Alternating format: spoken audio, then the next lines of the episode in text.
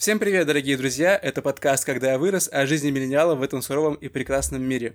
С вами в эфире я, Сергей Куршаков, основатель архитектурной студии, отец и в прошлом музыкант. И я, Дмитрий Малин, клинический психолог, владелец и тренер в своем клубе единоборств, а также отец и в прошлом музыкант. И, как говорит Артемий Лебедев, важнейшая новость прошедшей недели заключается в том, что мы а, на нашей новой машине, которая еще не было месяца в наших руках, попали в ДТП. А, с почином. Вот, расскажу, как это было. А? С почином. Да, спасибо это должно было случиться рано или поздно, это случилось рано. Как это было? То есть э, была за рулем жена, мы заехали на небольшую парковку. Она внесена в страховку? как-то... Она внесена в страховку, да. Это, это было предусмотрено. Все по закону. Да, она пыталась найти место парковочное, заехала там в небольшой закуток и как-то растерялась, э, не сориентировалась, не поняла, что она хочет сделать, и просто втопила на педаль на газа. На газ вместо тормоза? Да, прямо в стоящий рядышком, припаркованный в таком закуточке, знаешь, хозяин там думал, что подальше от всех встану, но мы его нашли. Я так часто думаю. И, то есть она а, нажала на педаль газа, ну там где-то в полуметре буквально были машины, и вот мы въехали бампером правым в в дверь? Ему в, в дверь в крыло, да. То есть у нас колесо прямо ему под арку так зашло. В переднее или в заднее? В правое, правое переднее, да, в переднее. Ну вот, Неприятно, конечно, было. Я, глядя, я сидя, сидя за, на пассажирском сиденье, думал, ну, блин. Вот оно и произошло. Пер, первое мое ДТП в жизни, в котором я поучаствовал. Но оказалось все не так страшно. То есть вышел там мужик, хозяин, такой мировой мужчина, успокаивал Алсу, она прям распереживалась, что это, говорит, на, типа, нормально все, нормально, все, а, а какая машина? будете ездить. Какая машина У него была? Ford Focus.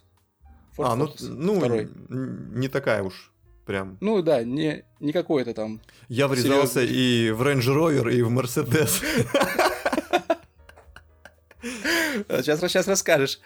А, вот. И для меня, как для неопытного автовладельца, то есть э, мы там вместе абсолютно нубасы в этой теме, прошли весь путь оформления ДТП. Оказалось, все не так уж сложно. Ну, это если нету там пострадавших, смертей и урона больше 100 тысяч, это все оформляется прямо на месте. Через я позвонил в ГИБДД. Европротокол? Да, евро, ев, вот узнал, узнал таку, такую вещь, как Европротокол. Позвонил ГИБДД, а, нам сказали, что сейчас там в WhatsApp вам напишут инструкцию, повесили трубку, присылают в WhatsApp инструкцию, Прям как технология. нужно все сделать, да, как зафиксировать, куда поехать. А, мы просто прям по пунктам все сделай и гуляй. Да, ну, вот, мы заполнили. Но... Нарисовали да, рисунок, да? Выслали, нарисовали рисунок, заполнили протокол, э, съездили там какой-то пункт оформления ДТП, и все. А, еще и разъехались. Даже куда-то поехали еще? Да, но там в инструкции было нужно, что куда-то нужно съездить. Он, он, он тоже мужик говорил, да, типа, да не нужно никуда ехать, не нужно никуда ехать. Ну, по факту мы приехали, нам там, нам скорректировали наш, наш протокол, то есть не зря съездили. Ну и теперь вот ждем, пока пройдет 15 дней, чтобы хотя бы отремонтировать этот бампер, потому что пока что, оказывается, нельзя его ремонтировать. Mm. Вот такая история у нас была. Почин, да. А у тебя какие в, были ДТП? Недавно в меня э, на парковке тоже мужик зацепил на, на BMW. Позвонил такой, э, вот, говорит, я поцарапал вас. Я вышел, мы все оформили. И э, сейчас такая штука, что э, я этот европротокол э, отправил через приложение. Какое? А, э, кто кому платил? Он мне должен был выплатить. Я уже запутался. Но я все это сделал через, э, через Тиньков приложение. Угу. Я зарегистрировался в Тинькове, э, в этот раз страховку сделал. Никакой рекламы? Никакой рекламы. И, и вообще все дистанционно произошло. Я вообще никуда mm-hmm. не поехал. Я вначале искал э, какие-то отделения, потом написал в поддержку просто. И они говорят, вот, э, заполните это, это и это. И вообще никуда не ехал. И прям на карту скинули деньги. Они, они даже, ну, не, не было такого, приезжайте туда, сделаем ремонт, а просто на карту скинули сумму, которую они посчитали нужным. Мне, мне показалось, конечно, ага. мало, маловато. Но они, они посчитали, что нормально. Ну и вот. Ну, удобно, что все дистанционно облегчает участь владельцев. Да, а первая такая хорошая у меня была прям... Я на, по проспекту Мира ехал, не успел затормозить, что-то уставший ехал, соревнования были, ребят возил. Еду, что-то засмотрелся куда-то в сторону, поворачиваюсь, а уже там светофор, и я не успеваю затормозить, просто по, по тормозам она скрипит, и прям в Range Rover. Ох. смятку у меня бампер. Да? И бампер, А и, и капот. И капот, там, радиатор, все потекло. Ну, там, ну, это было давно, и тогда еще не помню, сколько лет назад, лет пять, наверное. Ну, мы, Ага. мы поехали в отделение, там все оформили, и было прощенное воскресенье. И мужик такой тоже, давай, садись ко мне в машину, там, давай, это, посидим. Приехала жена его, при- привезла блины какие-то, угостили меня. Я похавал. То есть, А, а потом еще я его дочку тренировал э, индивидуальной тренировки. видишь, как, как, как удачно складывается. Э, Просто я тоже слышал истории, что... Хотя, не, знаешь, вот а, больше конфликтов возникает, когда что-то не, не поделили на дороге, а когда уже врезались друг в дружку, то есть, типа, как-то уже и нету каких-то особых Ну конфликтов да. зачастую. Там уже, видимо, свела вас судьба, надо как-то воспользоваться этим, этой ещё, возможностью. если оба адекватны, если один начинает бычить, а второй как бы поддерживает его быкование, Мгм. тоже начинает злиться. Ну тогда что-то может быть. Но они, ну в то же время не понимают, наверное, что надо оформлять это по документам, по закону. Тоже такой сдерживающий фактор. Сдерживает агрессию. Ну я прям стрессанул. Я прям... Стрессанул? Ну, Да, один раз, прикинь, я врезался. В меня врезались, но виноват был я. Ага. Э, Несколько раз вообще я был виноват, вот только последний раз, когда BMW цепанула, был я не виноват. До этого вообще. Поворачивал, не посмотрел в зеркало. Там ехала как раз э, по соседней полосе девушка на Ниве. И прям в заднюю дверь мне на, на ходу. А я еще с ребенком, с ребенком ехал. При перестроении не посмотрел в зеркало, да? Да, да, да. Ну, не- даже не, пере- не при перестроении, а при повороте. Я съезжал, получается, с внешней, не перестроился на, Ага. в- на внутреннюю, чтобы по пунктирной линии завернуть, там и развернуться. Вот. э, Надо было перестроиться и посмотреть в зеркало. Я просто прям памс по- поехал. Это не на кольце было? Это не, не на кольце, это была ну, А, нет. обычная дорога. Я Такая. вот понял, что кольцо тоже коварная вещь. Ну да. При всех этих перестроениях, там, э, с какой стороны, кто куда. Ну, на кольце, типа, у едущих по кольцу преимущество. Да, ну а если как бы едут оба по кольцу, ну, допустим, один по левой полосе, а другой по правой, и обоим нужно, нужно там в определенный момент поворачивать на, ну, направо, А, ну выезжать да. с кольца. Нужно быть на стреме. А, то есть тебе, допустим, на внутреннем кольце нужно поворачивать направо, а кто-то едет просто по внешнему, но ему дальше ехать. А ему не надо И- поворачивать никуда. Да, короче, коварная вещь, коварная. Ну да, я слышал такую штуку, что где-то кто-то говорил, что в России водители ездят не по, не по закону, а по понятиям. Такое правда бывает. Вроде, вроде, вроде у меня преимущество, я должен ехать. Но я, ви- я вижу, что он не собирается тормозить. Твоя, твоя правота никому не, не важна, если Да. ты стоишь с разбитой тачкой. И вот думай, ехать как бы, ну, брать свое, или да черт с ним, пусть проезжает. Но иногда лучше пусть проезжает. Ты пытался анализировать ДТП свои, как бы ты лучше поступил, в чем была причина, чтобы на будущее это Да, надо смотреть в зеркала. При- зеркала? смотреть в зеркала и смотреть вперед. И такая штука, что когда взгляд как бы в одну точку у тебя, сложно смотреть, э, видеть все. Надо при этом, чтобы взгляд был такой не- чуть-чуть расфокусированный, но готовый сфокусироваться в любое время. Да, да, да. Как бы видеть все вот и в то же время фиксировать, успевать фиксироваться на мелких деталях. Казалось бы, очевидная вещь, но я думаю, опытные водители уже тоже хмыкают, думают, ну, а, нави- ну да. А, но новичкам, новичкам сложно все знаки увидеть, и все какие-то разметки увидеть, и все ситуа- всю ситуацию оценить. И по всем зеркалам Это, по трем пос- посмотреть. Да, это бывает, бывает сложно. Но я, я тоже анализировал нашу, наш случай. А, у нас просто... У меня тоже была такая проблема, что путаешься с педалями газа. У меня это было, когда я сдаю, ну, пропаркуюсь. Ага. То есть я еду на... Ну, у нас коробка вариатор, автомат. Управляешь педалью тормоза. То есть ты катишься на драйве без газа. Ага. И как бы подтормаживаешь в нужный момент. Ну. И то есть в голове складывается ощущение, что ты управляешь машиной этой педалью. Ею оперируешь, и ты вот двигаешься. И забываешь о педалях и смотришь там по зеркалам, когда паркуешься. А потом, когда нужно остановиться, вот почему-то срабатывает мозг, что раз вот этой педалью я управляю движением, значит другая педаль отвечает за остановку. И вот ты тормозом как бы подтормаживаешь, а потом бамс, ты хочешь остановиться, давишь на газ, и ты дергаешься и можешь А, вот ну попасть. это с, с непривычки. Да, А в ты- неприятную э, ситуацию. Это, наверное, потому что учился на, на механике. Я на механике Просто- учился, потому, да. Ну да, я тоже, уч- ну, там нет, там нет вот этого э, драйва, когда просто едешь сам по себе. Ну там тоже есть, ты можешь на сцеплении двигаться, тоже там катиться. А, я уж не помню. Я Там потом, можешь, да. я прежде чем покупать машину, э, уже были права, брал несколько уроков вождения, потому что большой перерыв был, и учился как раз на автомате. И там прям, Мгм. там так плевался мужик. как я вожу. Но в какой-то момент я думал, все, я готов. Он, он считал, что я не готов, но я решил, что я готов. Ну, ну, нормально, постепенно, постепенно. Ну, я слышал много раз мнение, что просто, просто езжай и ты сам тренируйся, то есть сам свои нейросети там Мне связывай все, в голове. Так все и... тоже знакомые говорили. Ни с каким инструктором ты ездить не научишься, если только сам не окажешься в этих ситуациях и сам не, через себя их не пропустишь.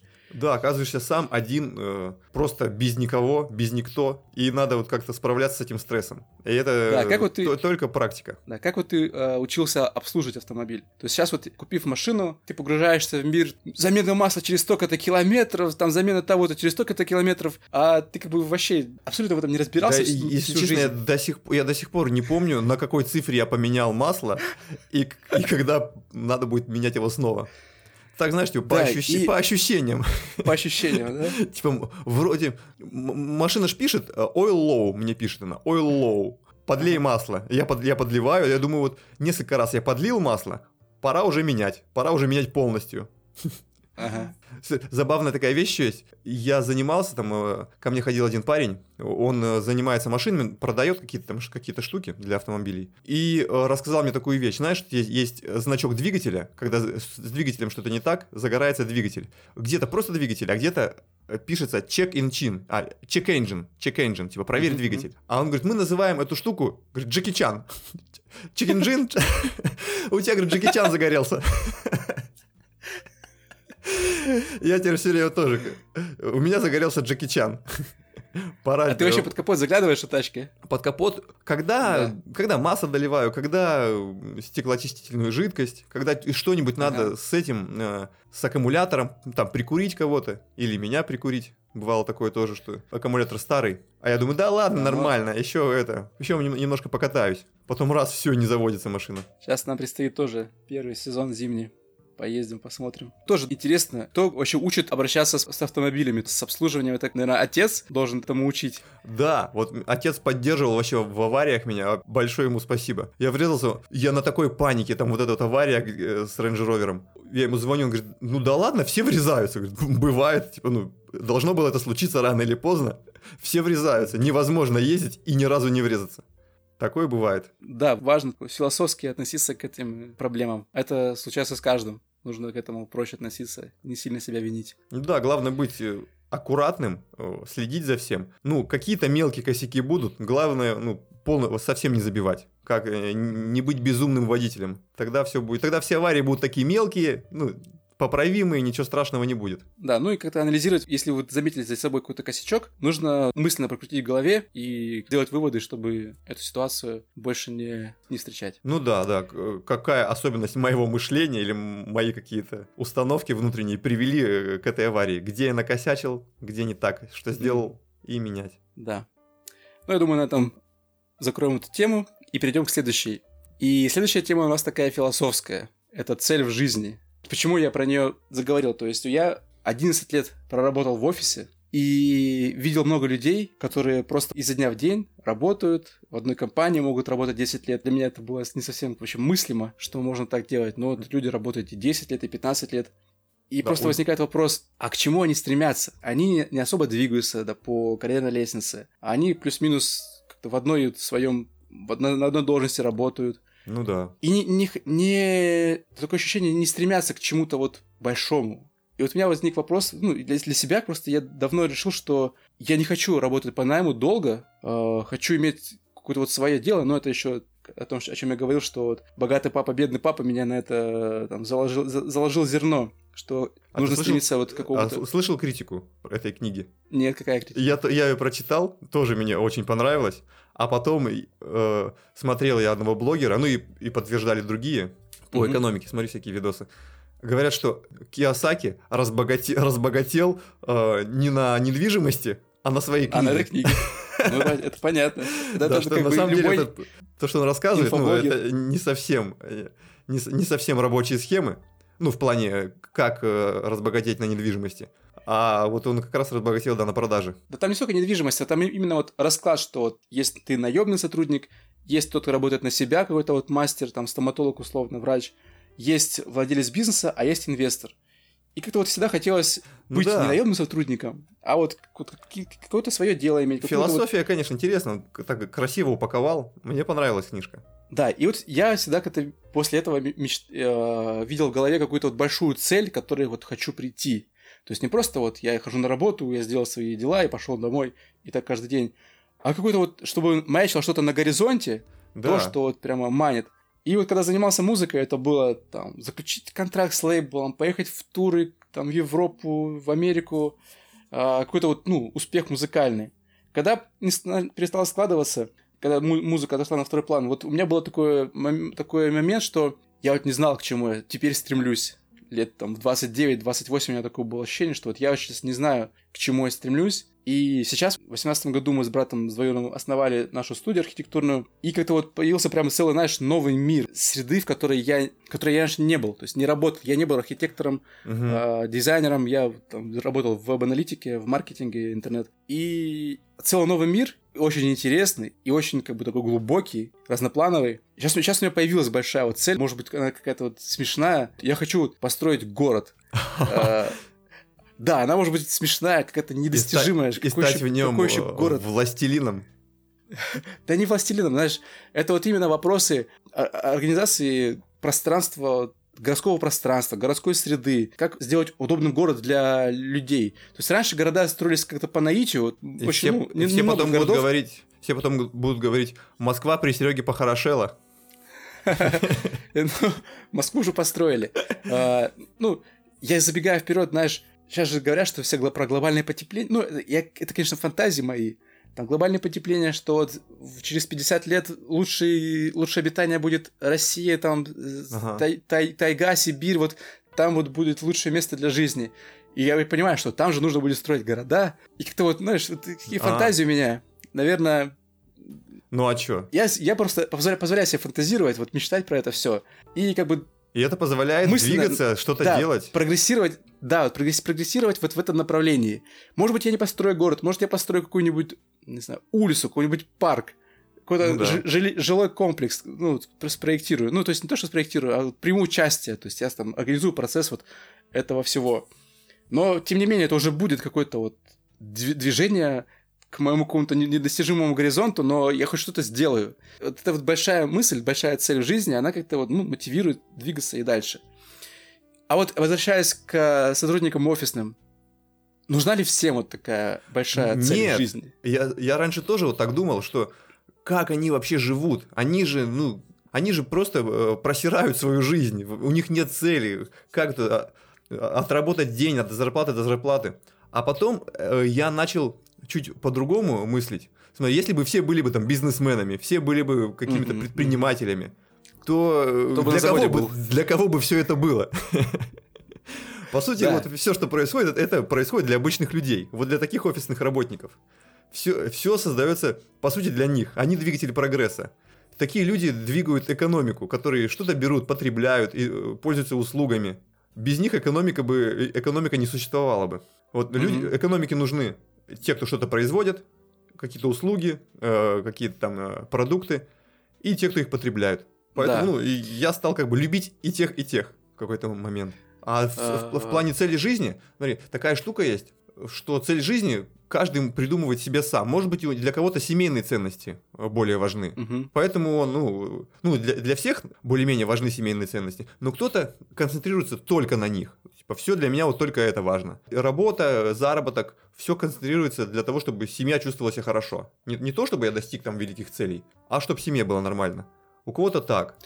А Ну, вообще... то есть, в любом случае, у, у каждого человека какая-то вот есть цель в жизни. Даже, даже если он не хочет каким-то там спорт высоких достижений участвовать, там какие-то города строить, то у него есть цель вот, благополучие в семье, да? Ну, да, как, а- они, может быть, не осознают до конца, но как-то у них это все равно есть. У них какая-то система ценностей в них заложена, в каждом. В, в психологии есть такая штука, э, экзистенциальная психология, что э, в ней говорится, что, что, по сути жизнь бессмысленна, не имеет смысла. Вот там есть четыре экзистенциальные данности. Бессмысленность, конечность, изолированность э, и свобода. О, ничего не забыл что э, конечно, что мы все умрем когда-то рано или поздно, что как бы, ну, если что-то делать, то делай сейчас, ну, Мгм. просто осознать, вот такие вот для осознания глубокого. Э, Свобода это, что эм, мы свободны делать вообще все, все что угодно. Хочешь воруй, хочешь убивай, хочешь что хочешь, вообще э, любой трэш твори, но э, ты свободен это делать. Ну, надо учитывать, что будут какие-то последствия. Причинно-следственной mm-hmm. связи никто не отменял, что-то случится, но ты волен как бы запускать любую причинно-следственную связь, люб, э, любую цепочку. А что там еще? Что изолированность, что мы все одиноки, по сути, никто нас не поймет, никто в, наш, в нашу шкуру не залезет, и никто, ну, то, как мы чувствуем, чувствуем только мы, и мы можем только примерно кому-то объяснить, э, что у нас внутри происходит. А полностью нас никто не поймет. Ни психолог, ни врач, вообще никто. Только может, mm-hmm. могут там в какой-то степени приблизиться к этому пониманию.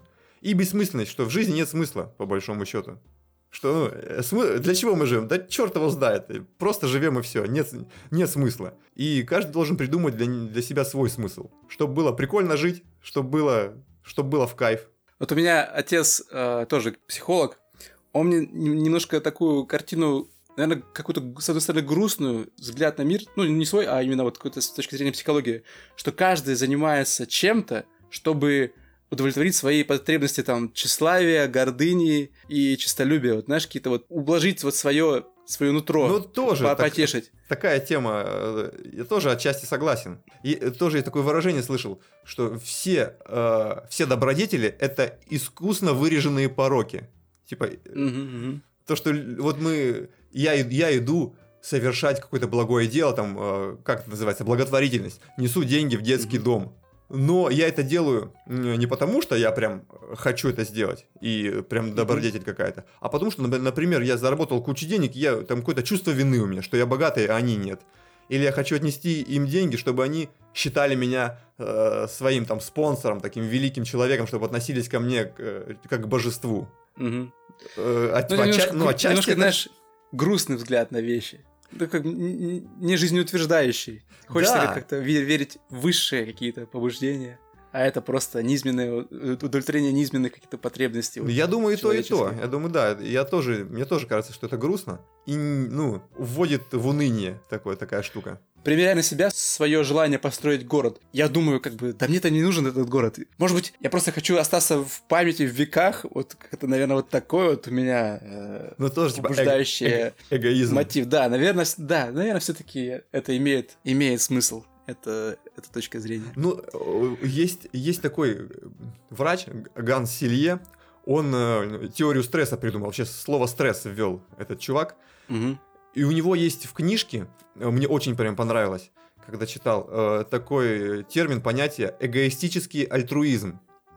Что вот он, mm-hmm. вот он рассказывает. Вот, вот в организме есть клетки. Вот он с точки зрения организма рассказывает. И каждая там, э, каждая клетка, каждое вот это вот вещество выполняет какую-то свою функцию. Если ее пересадить в другое место, она там начнет все разрушать, потому что ну, не, не, не подойдет она. Там клетка мозга не подойдет там клетки печени там какая-то клетка, какие-то клетки вы, выводят э, шлаки, там что-то не делают. Им, у них это хорошо получается, они это делают. Какие-то любят потреблять, там э, жрут и э, выделяют какие-то токсины после себя. Они выделяют токсины, а другие вещества, которые, которые созданы для этого, они эти токсины выводят. Типа все при своем, э, все при своем, все делают то, что им нравится, все делают то, что они умеют, и при этом э, об, общая система работает хорошо. И человек должен также что делаю то, что мне в кайф, делаю, удовлетворяю свой эгоизм, кайфую, вообще делаю то, что мне приятно, но при этом нахожу такое место в социуме, где это будет оправдано и одобряемо.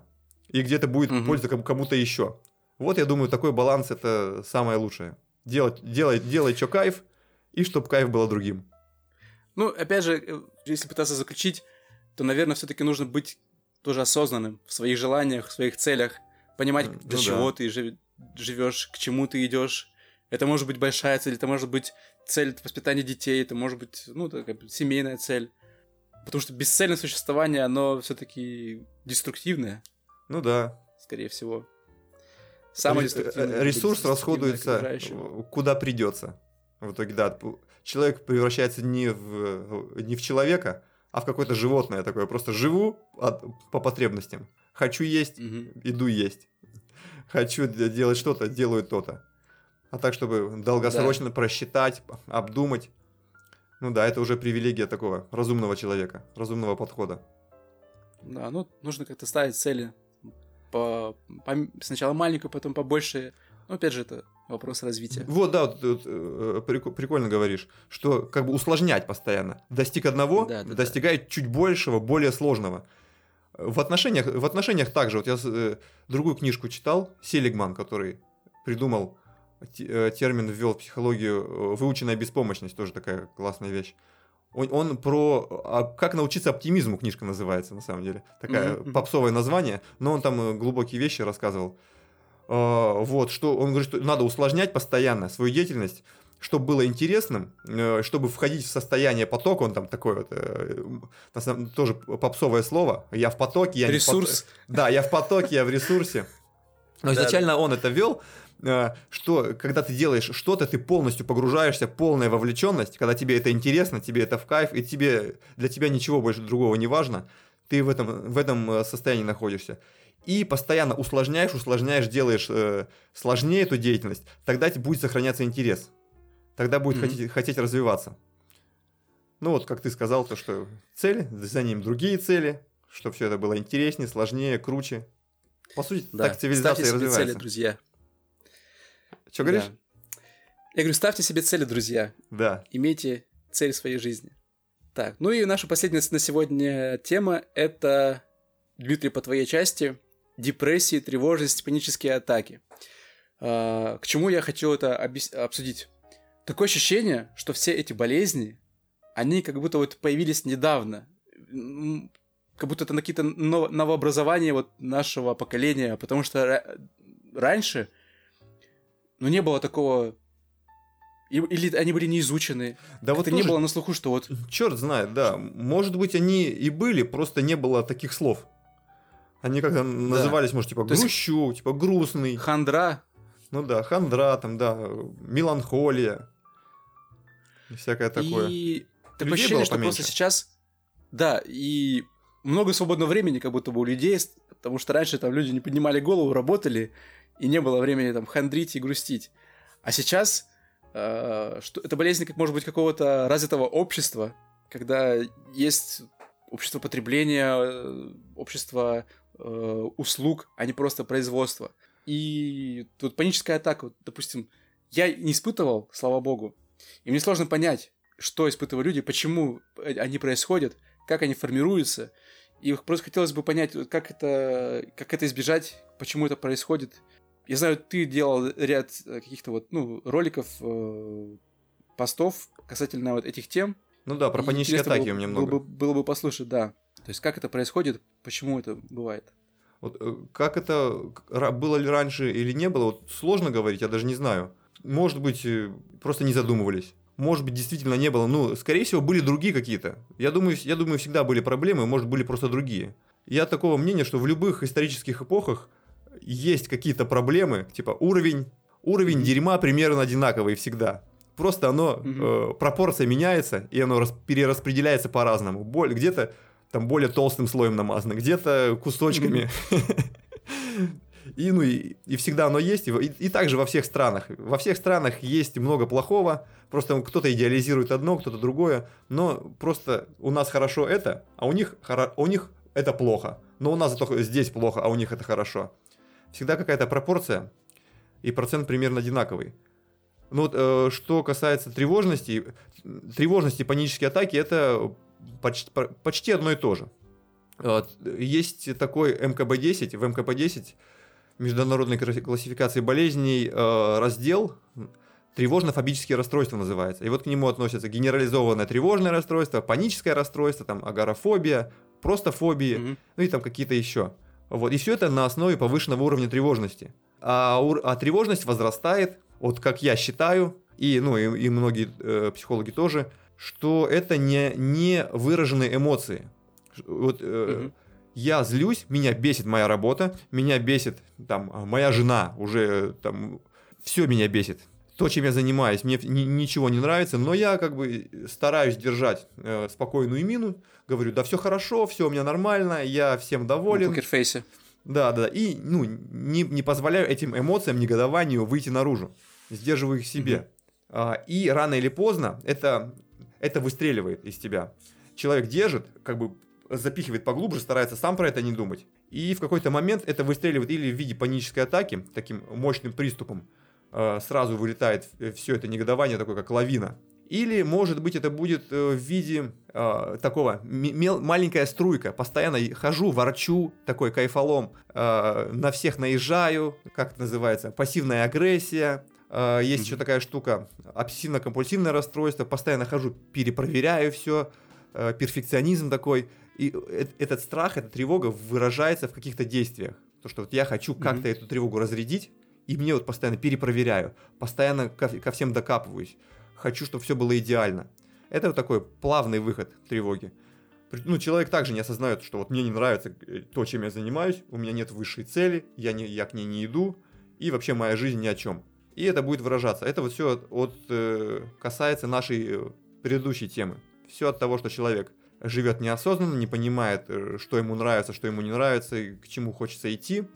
И, ну и понятно, что есть еще какие-то психические травмы, психологические установки. Я считаю, что все мужики козлы, например, и ко всем мужикам отношусь плохо. Но там, где в какой-то момент я себя сдерживаю, или я там говорю, что э, надо быть хорошим, меня научили, что надо, надо быть хорошим человеком. Нельзя послать никого нафиг. Э, надо всем улыбаться. А на самом деле меня все бесят, а я всем улыбаюсь. Оно меня научили, меня нау, не научили, что плохо проявлять какую-то вот такую агрессию.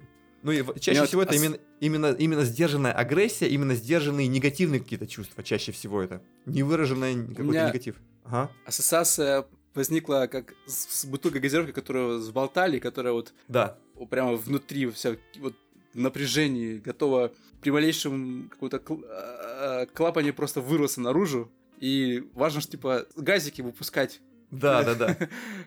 Надо, чтобы, да, пост... время от времени выпускать газики, если, если уже газиков много накопилось, то мы открываем, и она все равно будет, пенка будет сочиться. Это вот такой бы... Постоянно ломаю кайф всем, постоянно ворчу. Или открыли, она просто фонтана, фонтаном, как Кока-Кола. Или там, не знаю, как шампанское. Да, то есть нужно все-таки иметь вот выход эмоций, да, у, у человека, не держать их в себе.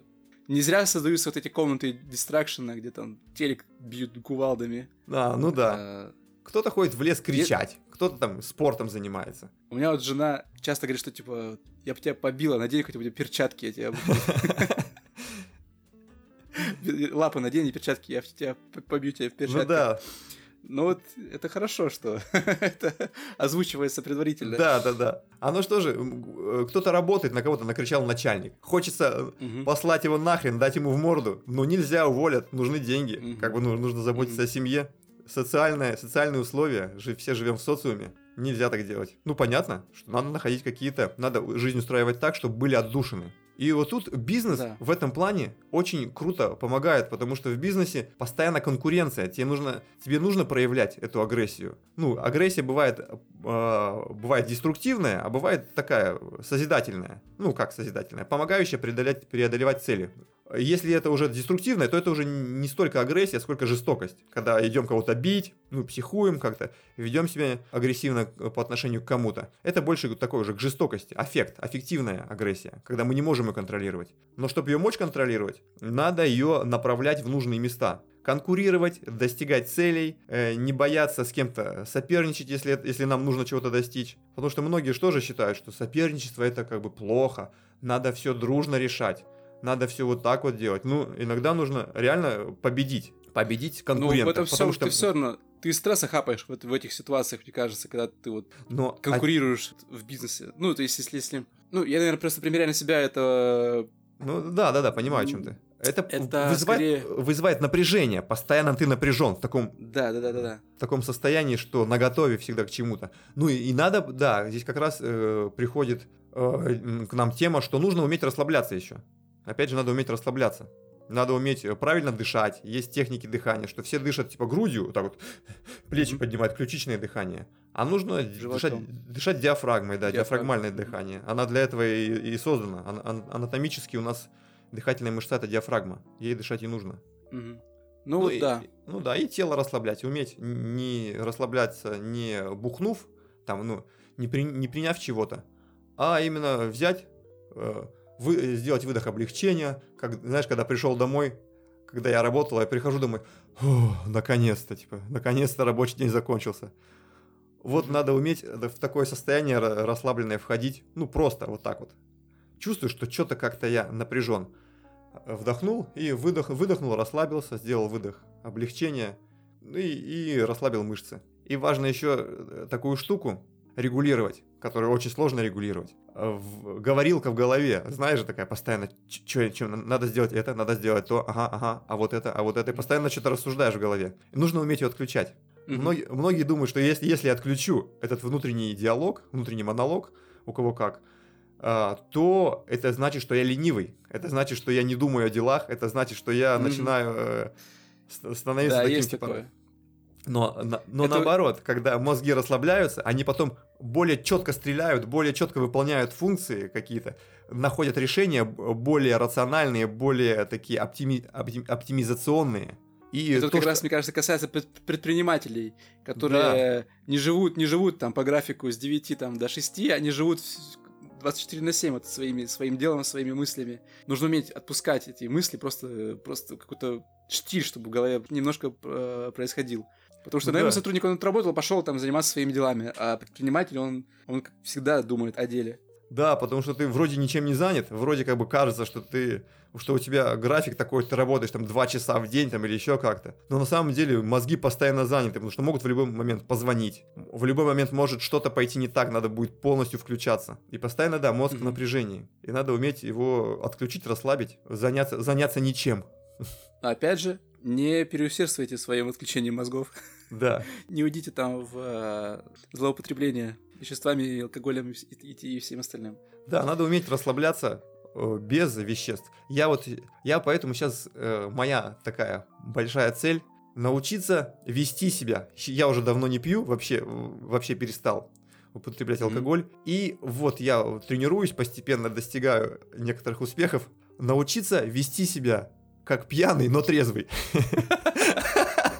В какие-то моменты просто включить дурака, начать веселиться, начать э, вести себя как дебил, но трезвый. И на самом деле это, блин, это, это сложно.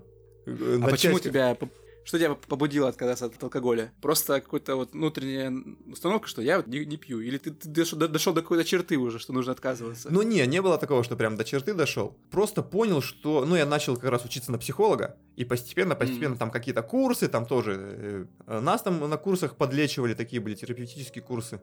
Э, и в какой-то момент начал понимать, что, что алкоголь э, помогает мне не думать о проблемах.